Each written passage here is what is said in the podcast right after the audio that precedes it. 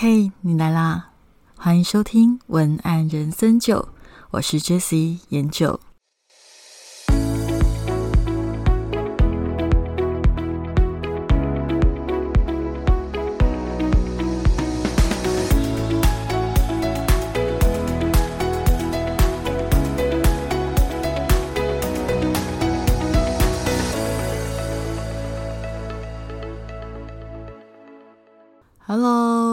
听众朋友，大家好，我是研九。这个礼拜你有遇到跟文案相关的问题吗？还是说在创作的路上有什么心得吗？那今天的这一集 Podcast 刚好是我这一个礼拜因为在工作的时候遇到的一些提问，然后得到的一些感想。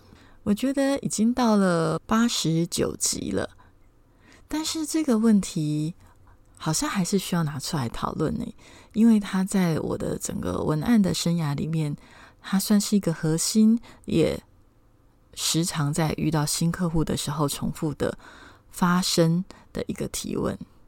这个提问的核心是：文案到底是什么啊？我相信有在创作的你，有需要写文案的你，应该多多少少都对文案的写作内容有所涉略。但是文案到底是什么？对你来讲，你有想过吗？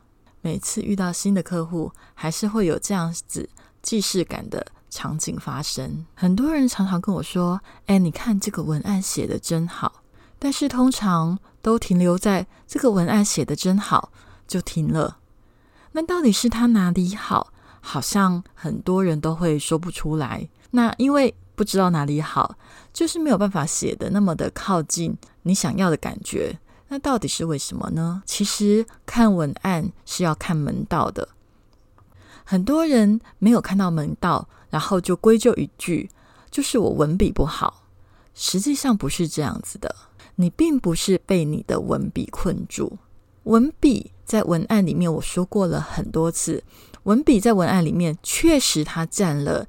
一个重要的位置，但是它并不是全部。通常文笔在某一个标准以上，普通标准以上都可以写文案，但是很多人卡住的，以为是文笔，其实不是。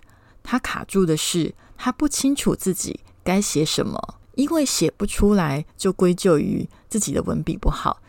文笔好当然会帮助文案的呈现，但重点是。你的脑袋里到底该怎么思考？思考才是关键。要知道你自己目前走的方向对不对？我现在有越来越多的客户，无论是做个人品牌，或者是做自己的公司的品牌，都越来越有品牌的概念。那都会在。制作网站的初期，或者是他在做一系列的行销的初期，先找我做咨询，或者是请我帮他做规划。他们就说啊，因为一开始如果设定错误，很容易后面错的更多，后面会做很多的白工。或许你的定位错了，你的品牌定位自己喜欢的那种品牌风格。如果没有做一个适合你个人价值观，乃至于你个人特质，还有你的期待相应的一种设定的话，很容易你到后期的时候，你会觉得有一种乏力的感觉，你会觉得做不出来。你会觉得越来越不像自己，越来越很难做。我说的是个人品牌的部分。那企业品牌的部分，当然，如果你是创业的老板，你可能是一个中小企业，你带领你的员工，但是你一开始你的设定，你的品牌定位是你自己 hold 不住的，或者是根本不是你喜欢的样子。我说的你根本不是你喜欢的样子，就类似说，诶，也许你的个性其实是一个比较平静、低调。然后没有很喜欢社交的个性，但是你却把你的品牌风格设定的非常的热闹，非常的活跃。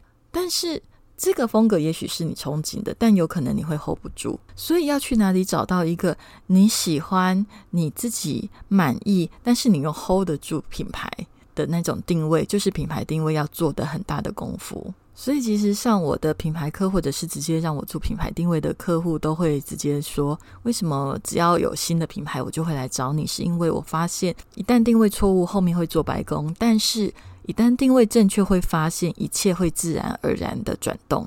自然而然的转动的具体说法是一个你喜欢的定位，你会发现你很容易为他写计划案，你很容易为他做活动，你会很容易的知道要怎么。去延伸它的内容行销，那像这些品牌定位的思维，其实也就是我想要讲的文案，其实该怎么想，比该怎么写还要来的重要。好，所以文案到底是什么呢？我现在归类为三个方向，重点都是文案的重点都是贵在具体，所以我今天在这一集里面列出了三个具体的要素。第一个具体的要素是具体知道你在跟谁讲话。第二个具体要素是具体的知道你核心要表达的想法。第三个具体要素是具体的知道你想要达成的方向。我想具体知道你在跟谁讲话，这个我在前面的 podcast 已经跟大家提过很多很多次了，我就没有再特别赘述了。因为我已经讲过很多很多次，文案最重要最重要。如果你叫我跟你说文案只能学一件事情，要学什么？一定是要先学会分辨你的读者是谁。因为这件事情就像你在设靶一样，就是你如果连你的靶你都不知道在哪里，你不会觉得你在写东西写得非常的空虚吗？所以，如果文案只能讲一件事情，我一定会跟你讲，你一定要先知道你的读者是是谁，你的读者是谁这件事情绝对会是最重要的。第二个，具体知道你核心要表达的想法，这个比较难。它主要放在一些比较需要深度的品牌，例如说高价的单品，或者是有文化背景的单品，都会是。很需要这个第二点，你要搞得很清楚，要具体的知道你核心要表达的想法。通常我刚刚讲的高价的、有文化底蕴的这种比较有美感的东西，它通常需要透过你去挖掘它的核心理念，它的核心到底是要表达什么样的想法，才能够说出一个好故事。你知道那种高单价，或者是有文化底蕴的，或者是要很充足美感的商品，或者是品牌，通常都需要很高级的气氛烘托技巧。我不晓得同学们会不会想要学气氛烘托的技巧，因为气氛烘托的技巧，其实在我刚刚讲的这三种类型的产业里面，都会特别的需要。简单来讲，因为它有可能是特别贵，有可能是。非生活必需品，也就是说比较精神层面的东西，这种产品你必须要有一个很具体的气氛烘托，才能够让你的消费者具体的联想、沉浸在你所讲的那些品牌里面，而进而想要买单。我觉得这个技巧我可以称之为你要用文案写出沉浸式体验啦。我不晓得听众朋友你有没有去玩过一些沉浸式体验的游戏，像说我今年暑假的时候。有去体验了两种，一种是飞行剧院，也就是它透过水汽的，就会喷、会洒水、空气的味道，还有风。还有整个就是立体的荧幕，还有座位的移动，让你在座位上面却感觉到自己很像真的在搭飞行船，这个就是沉浸式体验嘛。那另外一种是我有参加了今年的在高雄博二那边的蓬莱仓库，他们有一场叫做微醺列车，是。落日转运站的活动，那它在整个官网上面也是主打它是沉浸式的体验，所以它整个官网的气氛烘托的就非常的好。当然，你有加上了颜色跟声音的部分。沉浸式体验其实就是你进去，在很像在看一场。戏，可是你是戏里面的一个角色，演员会跟你互动，然后你会随机的挑到一些剧情，然后你要去配合那个剧情去做指定的动作。那这种也叫做沉浸式体验。我觉得第二点，具体的知道你要核心表达的想法，这个东西啊，就很像是你要用文案写出沉浸式体验，这个就是关键。第三个，我刚刚讲要具体知道你想要达成的方向，你到底要透过这个文案是要把。东西卖出去要很快的卖出去，还是慢慢卖？可是你要让你的品牌在这次的销售中能够获得更大的触及。这也是一种，或者是我并不是要卖东西，我是要打品牌知名度，然后让更多的消费者来有更多的熟悉感，这个都是所谓的你想要达成的方向。那这三个只是举例，不只是这些。我觉得在所有的文案里面，你都要先想清楚你想要达成的具体方向是什么。如果想要很快速的卖出，有可能你在文字里面你就要比较铺陈的都是让人家比较容易快速下手的文字。那你如如如果是想要提升品牌印象，那你在文字里面，我刚刚讲的沉浸式的气氛烘托，也许就会更加的重要，因为你就是要透过这些文字，让你的消费者对于你的品牌能够有更深的印象。有没有可能诸多的方向想要一致的达成？当然是有可能，但是你要准备一个主要的方向。例如说，我今天主要的方向是我要快速的把我的东西卖出去。好，有可能你的文字里面就是铺陈的，让大家可以快速的想要下单的那一些文字风格。但是你还是可以尽可能的去放一些关于品牌的美感啊、品牌的个性的文字，去让里面的东西能够更有风格、更个性化。但是我要说的重点是，重点真的只能有一个，其他的就只能够加减有。例如说，我要快速的卖出去，那你就主要以快速的卖出去为重点去撰写，其他的是能够放进去的风格就放，放不进去也就只能牺牲。文案它也是一种拿捏的过程啦。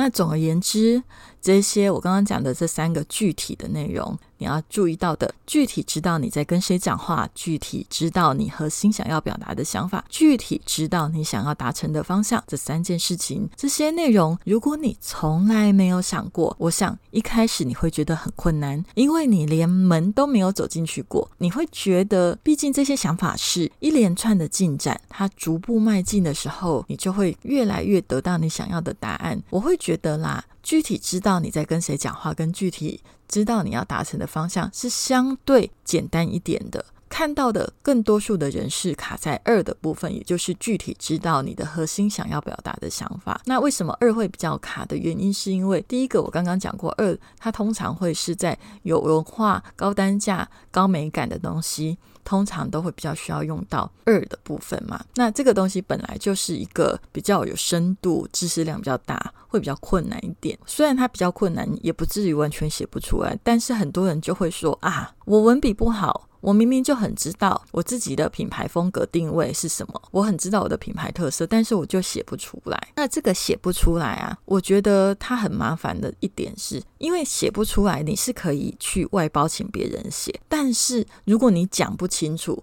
那个外包的人，他到底要怎么帮你写？这个才是最大的问题。所以，不管你有没有要自己写，我希望你都能做下面的这些建议的练习。其实写不出来是暂时的，你先记得这句话。很多时候你会觉得我写不出任何东西，这个事情是暂时。通常它会成立于你想要一气呵成，所以写不出来。因为你扪心自问，你不可能一个字都挤不出来，你只是挤不出你想要的东西。你把你现在挤得出来的东西都觉得是没有用的东西，但是有时候你误会了，你现在可以想出的那些你觉得是垃圾的东西，它有可能是珍贵的素材。像我啊，在工作采访的时候，我最怕神话的情况，就是话很省，因为神话哈，它就会让。我得到的素材很少，素材越少就越难延伸联想，所以你知道，我非常的可以理解为什么记者非常喜欢堵麦，然后一直问一些好像很挑衅的问题，因为他觉得只要你能够吐出一些东西，他就有。题材可以写，最怕的是你吐不出任何的东西。那我们在收集创意的初期呀，那些创意素材的初期，我们也是最怕没有素材，因为没有素材，创意就会出不来，轮廓就会出不来。我常常要求我的客户啊，至少你要挤出几个名词，能让我对你的想法有一些程度上的理解。但是他们在写那些关键的名词的时候，他们有时候会觉得写的很卡，然后或者是他们会一直。停住，没有办法写。大部分的情况都是因为会卡在头脑判断的部分。有时候头脑判断是自我判断，有时候是价值判断。什么意思？你写不出来，很多时候有可能是你会觉得，诶，我讲这个有用吗？有意义吗？有没有被我说中？你是不是在写东西的时候，常常自己在心里先自我批判？如果你常常被，诶，有用吗？有意义吗？讲这个有需要吗？如果你常常被这些东西卡住的话，拜托让你的头脑里面的这个小声音闭嘴，因为这些小声音在的话，我会觉得你就写不出来。所以如果他们无法闭嘴，我觉得你可以先去运动或睡觉，或做一下其他的事情。那另外，我也可以提供一个叫做。心灵写作的练习，心灵写作它其实是来自于国外的一种写作治疗，但是心灵写作它其实是可以破除你在你的头脑里面的那种无谓的判断跟。让你觉得难以控制的小声音一直卡住你，但是其实这个是是需要训练，也需要引导。我在这里先跟你做一个部分的分享，因为其实像我在引导我的客户的时候，因为我有一些经验，所以能够让他们比较容易进入状况。那如果你是自己做心理写作的部分的话，你就要自己去盯你自己。好，那对我而言啦，心理写作其实它就是一个。可以诚实的面对你自己内在想到的事情，把它整理出来的一种技巧。它有一个游戏规则，就是你不能够停笔，你必须要在设定的一个时间，例如五分钟、十分钟内，不要停笔的把你的头脑里面的东西，不要经过修饰的丢出来。也就是说，如果我写的是断句。不通畅没有关系，只有关键字没有关系。重点是你不能停笔的，不断的写，去写你现在需要写的这件事情，卡住的这件事情，你去写。甚至你写说完蛋了，卡住了，我交不出来，老板会骂我都没有关系，都可以。重点是你必须要在时间内不断的、不断的输出。其实它有一点点像是想过嘛，就是人家在通水管的时候，会用大量的水，然后去灌。然后里面的脏污就会冲出来，等脏污冲出来的时候，就会是干净的水。所以它其实就是说，你必须要不要停笔的，不断的、不断的去写。去写的时候，你头脑那些卡住你的小声音，把你夹住，让你觉得我的创意都是没有意义的的那些小声音，通通被输出。只要它被输出了，你就会。后面有价值的东西，一些闪亮亮的想法就会从就会随之而来。我觉得这个技巧是需要练习，可是我觉得是很有用的方法。又或许，如果你也对于这种心理写作的方法有兴趣的话，你也可以写信给我，跟我说，也许我们可以再有更深一步的主题来跟大家聊聊这件事情，或者开一个小小的直播课，跟大家一起写作，这样让你更清楚了解。写作，我说的这个心灵写作到底是怎么一回事？好，那节目的最后，我再跟你整理一下今天我讲的所有的内容。今天要讲的内容就是文案到底是什么呢？文案到底是什么？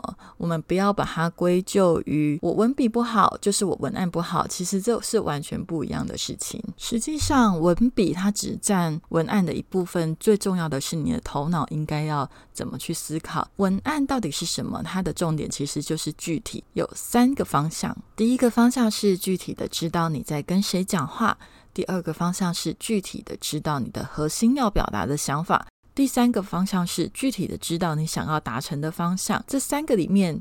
哪一个是最困难的呢？还记得吗？最困难的通常是第二个，具体的知道你的核心要表达的想法，因为太多的小声音会卡住我们的头脑，所以要怎么排除堵住我们创意河流的小石头呢？今天提出的一个方法就是来自于国外的一个写作治疗的方式，叫做心灵写作。透过定时不间断、不停笔的练习，你可以因为这个方式把你的创意里面的那些杂讯。先做一个清理，这个就是我今天要跟你分享的所有内容。今天的文案人生九就到这里。如果你喜欢今天的节目，请给我五颗星星的评价及留言。如果你想要上我的课程，欢迎上文案向你的官网，我的线上课程在那里已经有很多的同学一起学习喽。那如果你想要找到我更了解我的话，你也可以上 IG 或 FB 搜寻文案向你或 J S L O G A N 点 T W Z Slogan 点。点 T W 就可以找到我。那文案人生九，我们就下次见喽，拜拜。